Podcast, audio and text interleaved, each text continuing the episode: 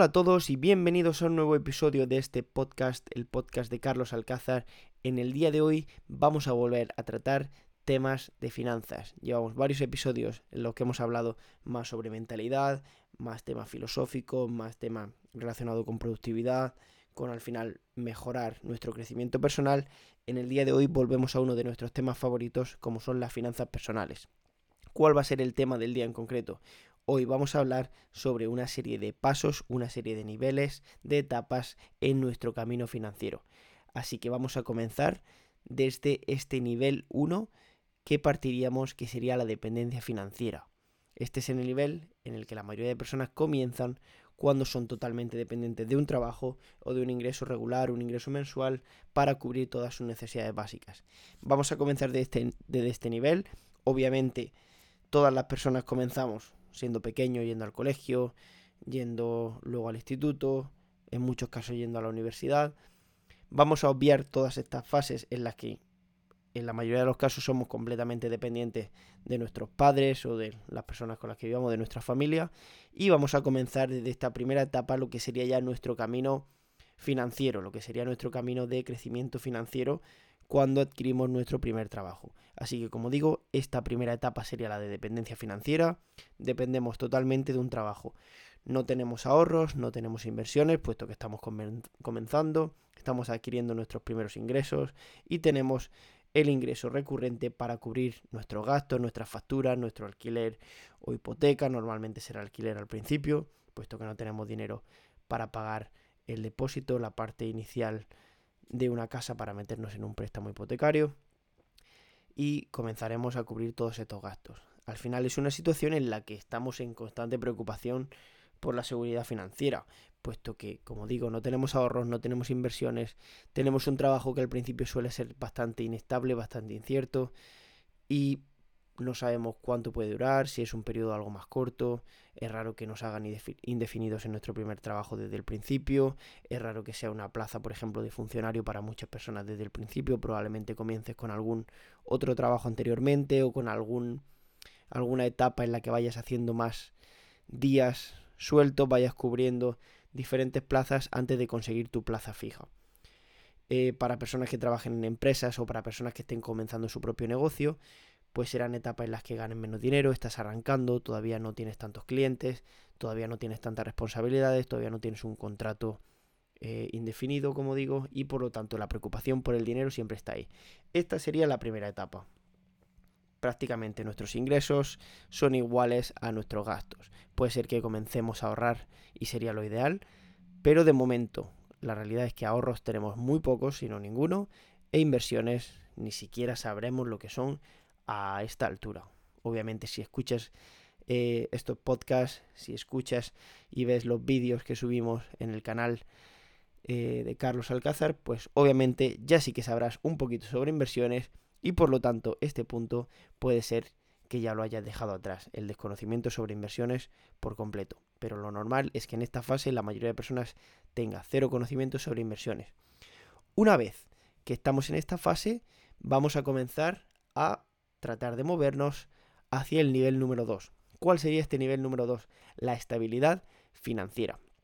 Este sería el nivel en el que has logrado un cierto nivel de estabilidad. Puedes pagar tus gastos básicos y tienes un poquito de ahorro para diferentes emergencias. Como hemos hablado muchas veces, lo ideal sería tener un fondo de emergencia de entre 3 y 6 meses para cubrir una serie de gastos inesperados que puedan aparecer y en este nivel, pues sería uno de los objetivos principales. Aunque todavía dependes de tu trabajo, como hemos dicho, puede ser que ya empieces a tener un trabajo con una posición más definida, un contrato que dure más tiempo, un salario que aumente, en el caso, por ejemplo, como hemos puesto de funcionarios, una plaza fija, en el caso de una persona que haya montado su negocio, puede ser que tu negocio ya vaya cogiendo un poquito de fuerza, ya vayas teniendo clientes fijos, ya vayas teniendo un ingreso algo más predecible e incluso ingresos que vayan aumentando y por lo tanto estás en una posición más segura que en el primer nivel de dependencia financiera. Aquí ya también podrías comenzar a interesarte por el tema de las inversiones una vez que hayas eh, completado ese ahorro para tu fondo de emergencia y por lo tanto puedas comenzar a interesarte e incluso a aportar algo de dinero para inversiones de forma constante. De aquí, ¿cuál sería el objetivo? Pasar al nivel número 3, que este sería el nivel denominado seguridad financiera. En este nivel ya has acumulado una serie de activos y fuentes de ingresos pasivos, como pueden ser diferentes inversiones en bolsa, alguna propiedad inmobiliaria, algún negocio, etcétera, que te permitan mantener tu nivel de vida sin depender al 100% de un trabajo tradicional. ¿Qué puede darte esto? Bueno, esto te puede brindar la libertad de elegir cómo gastar tu tiempo y no depender de un sueldo mensual. A lo mejor puede haber alguna persona que esté en esta posición y lo que haya conseguido sea tener un trabajo de media jornada y online, de forma que entre lo que cubre con los activos y ahorros que tiene, más los ingresos de este trabajo parcial de forma remota, ¿no? De forma online que puede hacer desde cualquier parte del mundo, pues ya podríamos decir que se encuentra en una situación de una seguridad financiera bastante mayor. Puede ir perfectamente mudarse a una zona en la que los gastos sean menores en lugar de vivir en grandes ciudades donde el alquiler o la hipoteca suele ser mucho mayor y por lo tanto ya estaría en una posición bastante más cómoda. El nivel número 4 al que intentaríamos pasar tras este nivel de seguridad financiera sería el nivel de independencia financiera. En este nivel has acumulado incluso más activos y fuente de ingresos pasivos, como hemos dicho, inversiones, propiedades inmobiliarias, negocios. Y esto te permite mantener tu nivel de vida sin depender de un trabajo. O sea, ya en este caso probablemente pudiéramos hasta dejar este trabajo de jornada parcial. Es decir, en este nivel tendríamos dinero, tendríamos ingreso de forma recurrente de nuestros activos que, que cubriría todo lo que solemos gastar, sin privarte, pero obviamente tampoco sin excederte. No vas a llegar a este nivel y te compras un Ferrari, te compras un yate y te compras un avión privado.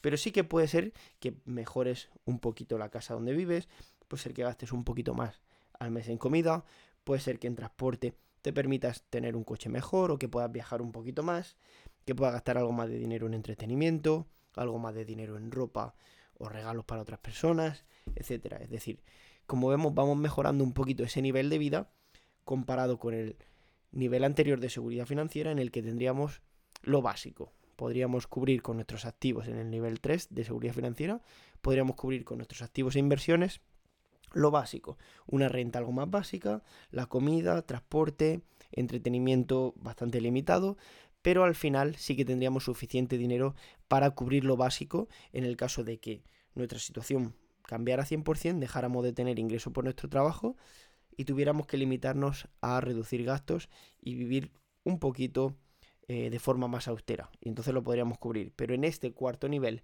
de independencia financiera ya no tendríamos que vivir de forma austera en el caso de perder nuestro trabajo, de perder, de perder esos ingresos eh, que son más activos, que son más de realmente dedicar nuestro tiempo a una tarea.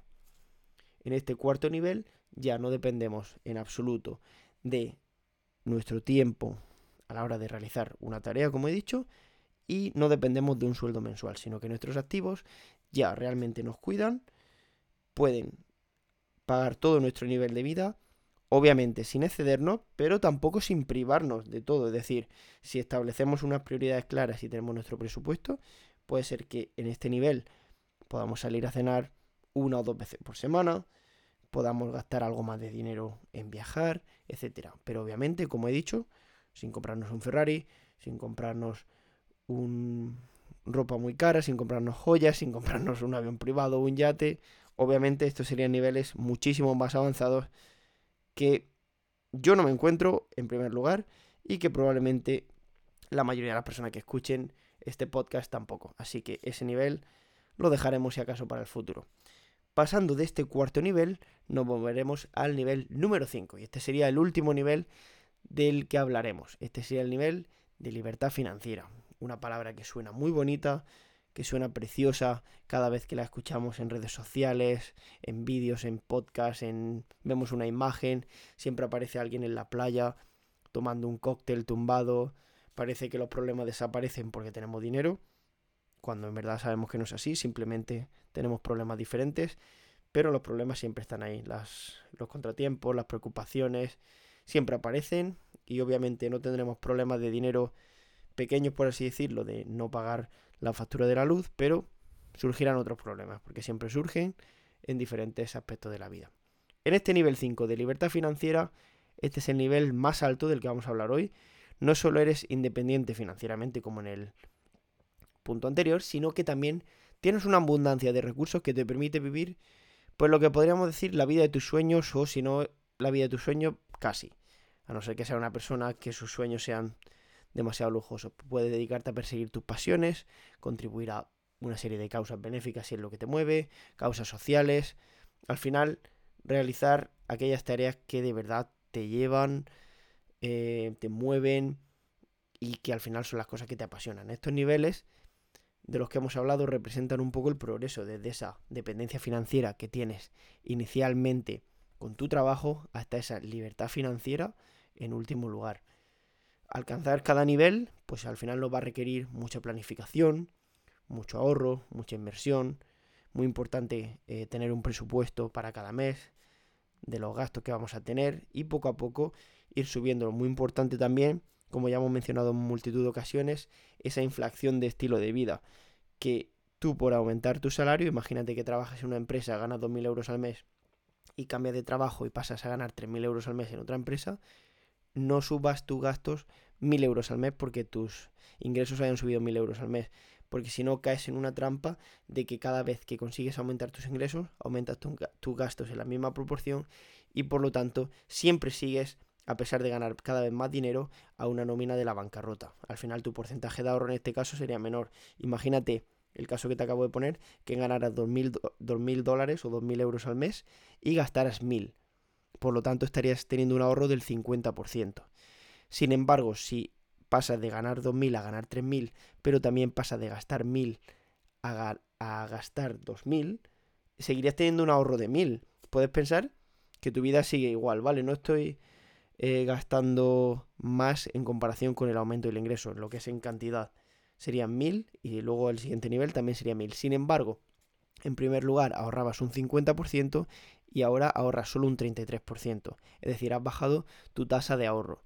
¿Qué sucede cuando bajas tu tasa de ahorro? Que al final, para poder vivir de tus inversiones necesitarás muchísimo más tiempo. ¿Por qué? Porque estos ingresos van a poder darte menor capacidad de comprar activos que paguen ese gasto que tú tienes cada mes. Así que muy importante planificar, tener tu presupuesto mensual, ahorrar de forma eficiente, invertir de forma eficiente y tener una estrategia financiera sólida que te permita ir avanzando sobre estos cinco niveles de los que hemos hablado. Espero que te haya gustado este episodio, espero que te haya parecido útil. Eh, si quieres, déjame saber en los comentarios en qué nivel te encuentras actualmente de este camino financiero y cuáles son tus planes para poder seguir progresando hacia el siguiente nivel, hacia el último de libertad financiera. Si es que no te encuentras ahí, si te encuentras ahí, pues mi más sincera enhorabuena. Así que como digo, espero que os haya gustado este episodio. Muchas gracias por dedicar vuestro tiempo a escucharme. Y sin más, me despido. Si queréis, me podéis encontrar en mi Instagram, Alcázar Financial, TikTok también con la misma cuenta, mismo nombre, Alcázar Financial, en Twitter, Carlos barra baja Alcázar H, y por supuesto en mi canal de YouTube, Carlos Alcázar, donde hablamos principalmente sobre finanzas y hacemos episodios y vídeos con temas como este. Así que sin más, me despido, gracias por estar ahí y hasta la próxima. Adiós.